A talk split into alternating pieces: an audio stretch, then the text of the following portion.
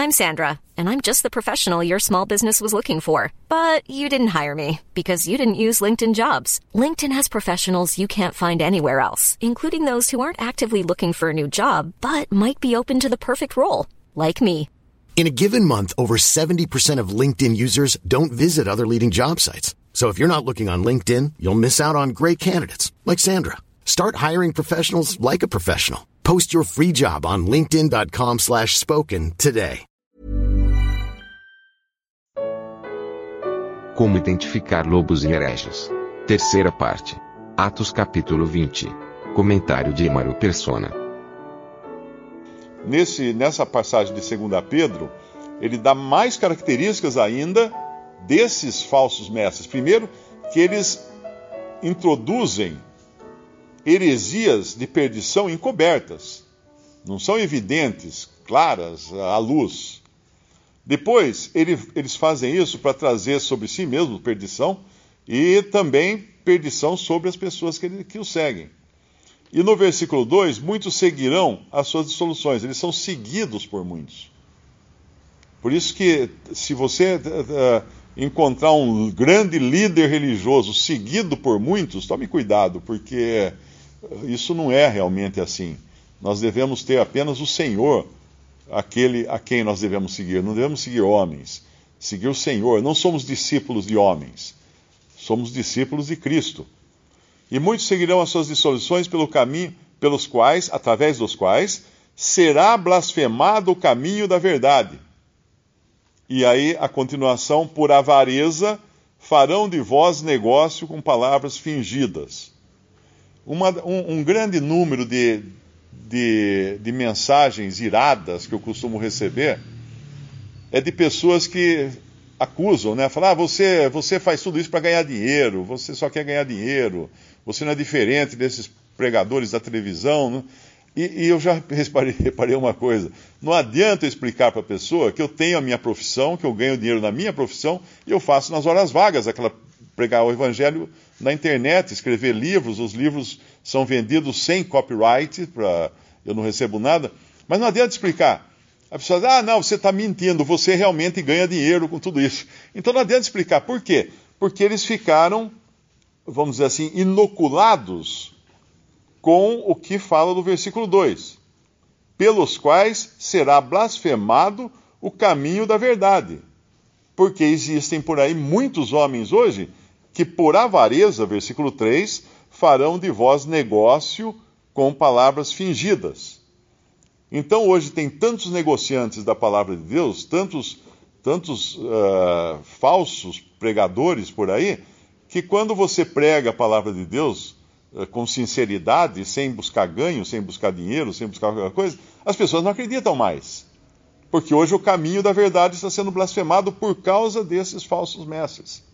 E aí no versículo, no versículo 3, ele continua dizendo: farão negócio de vós com palavras fingidas. E aí vem a ligação com aquela passagem de, de 2 Timóteo 3, uh, eh, tendo aparência de piedade são pessoas que fingem, são pessoas que mostram uma fachada e escondem a realidade por trás dessa fachada. Existe essa fachada, já era mostrada pelos fariseus nos tempos do Senhor Jesus. Ele os acusa de dois tipos de, de sepultura.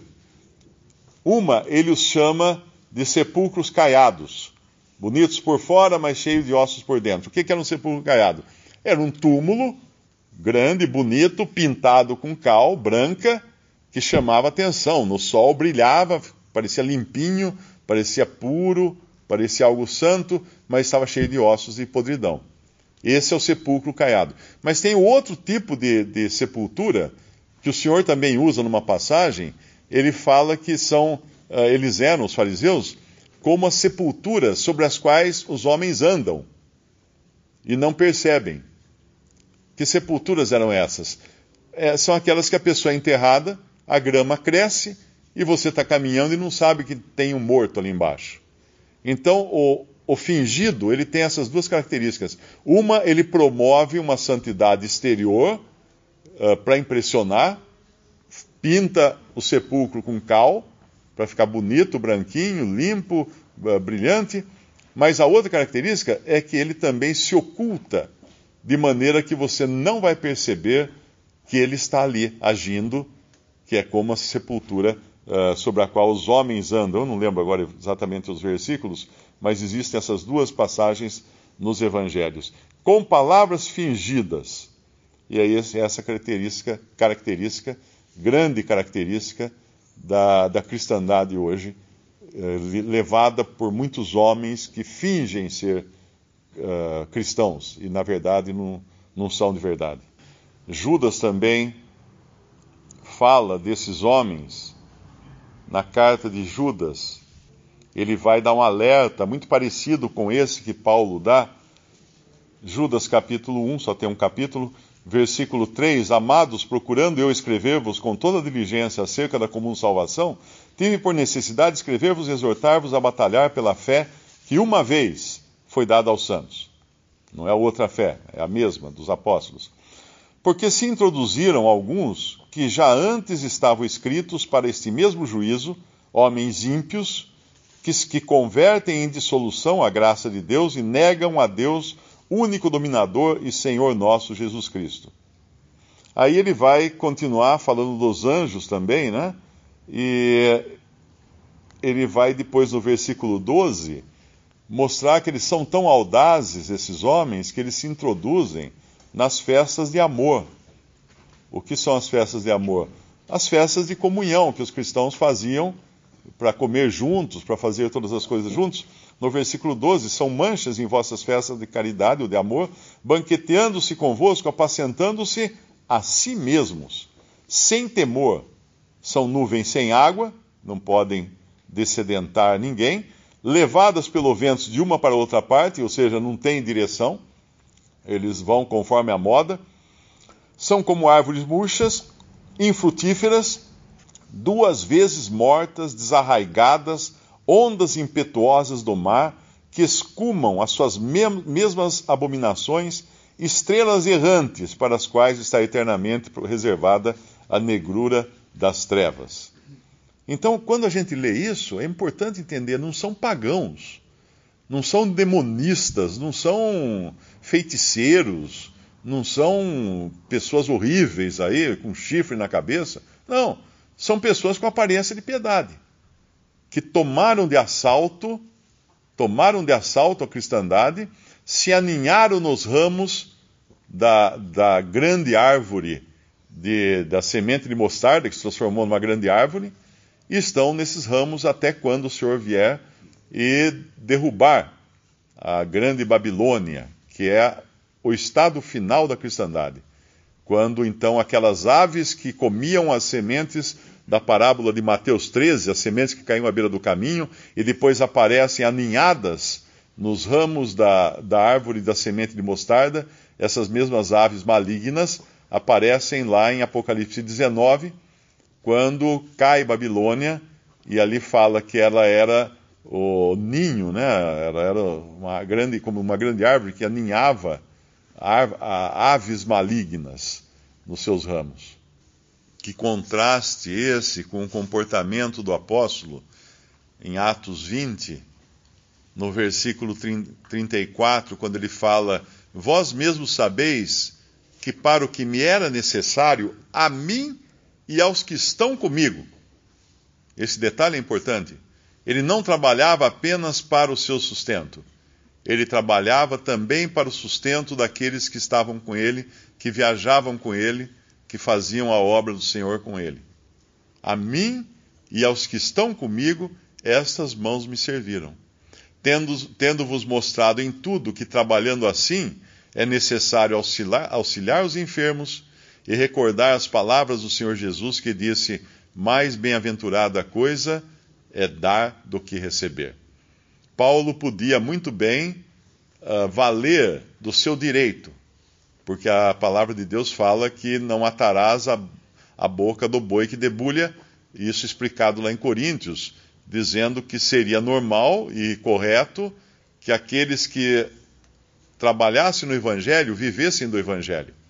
Aqueles que pregassem o Evangelho vivessem do Evangelho, recebessem os frutos do, do seu trabalho e pudessem então ser auxiliados pelos irmãos, pelas assembleias, para o seu sustento pessoal. Ele tinha esse direito. Ele podia exercer esse direito, vamos chamar assim, mas ele não, ele não queria. Ele queria justamente dar um exemplo de que ele não estava fazendo isso.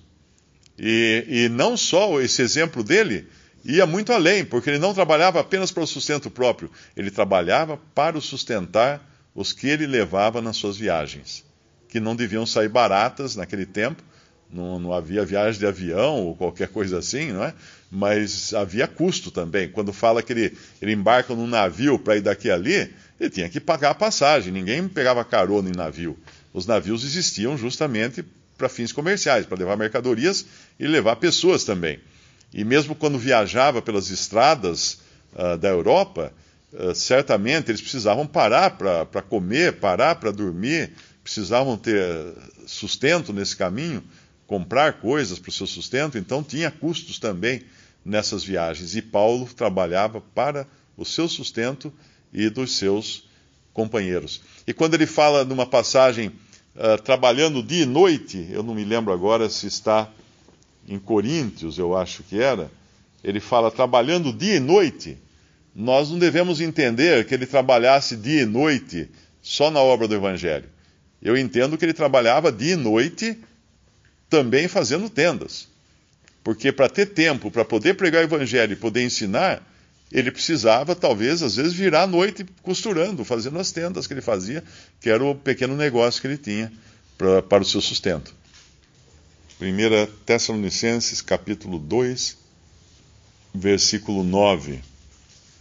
Porque bem vos lembrais, irmãos, do nosso trabalho e fadiga, pois trabalhando noite e dia, para não sermos pesados a nenhum de vós, vos pregamos o Evangelho de Deus. E vós, vós e Deus sois testemunhas de quão santa e justa e irrepreensivelmente nos ouvemos para convosco os que crestes.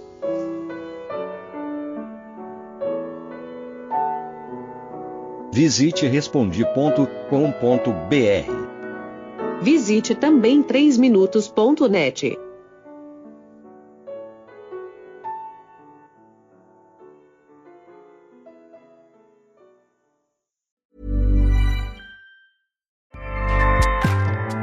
ACAST powers the world's best podcasts. Here's a show that we recommend. The Real Housewives is a guilty pleasure for most, but if you're looking to not feel guilty about that pleasure, tune in to Everything Iconic with me, Danny Pellegrino, where I break down all the messy moments and behind the scenes antics of Bravo's popular franchise. And on Everything Iconic, I also interview celebrity guests like Kelly Ripa, Kiki Palmer, Drew Barrymore, Cameron Diaz, and more about their guilty pleasures, their past work, and so much more. So if you're pop culture obsessed and find yourself watching way too much reality TV like me, tune into Everything Iconic with Danny Pellegrino wherever you listen to podcasts. ACAST helps creators launch, grow, and monetize their podcasts everywhere. ACAST.com.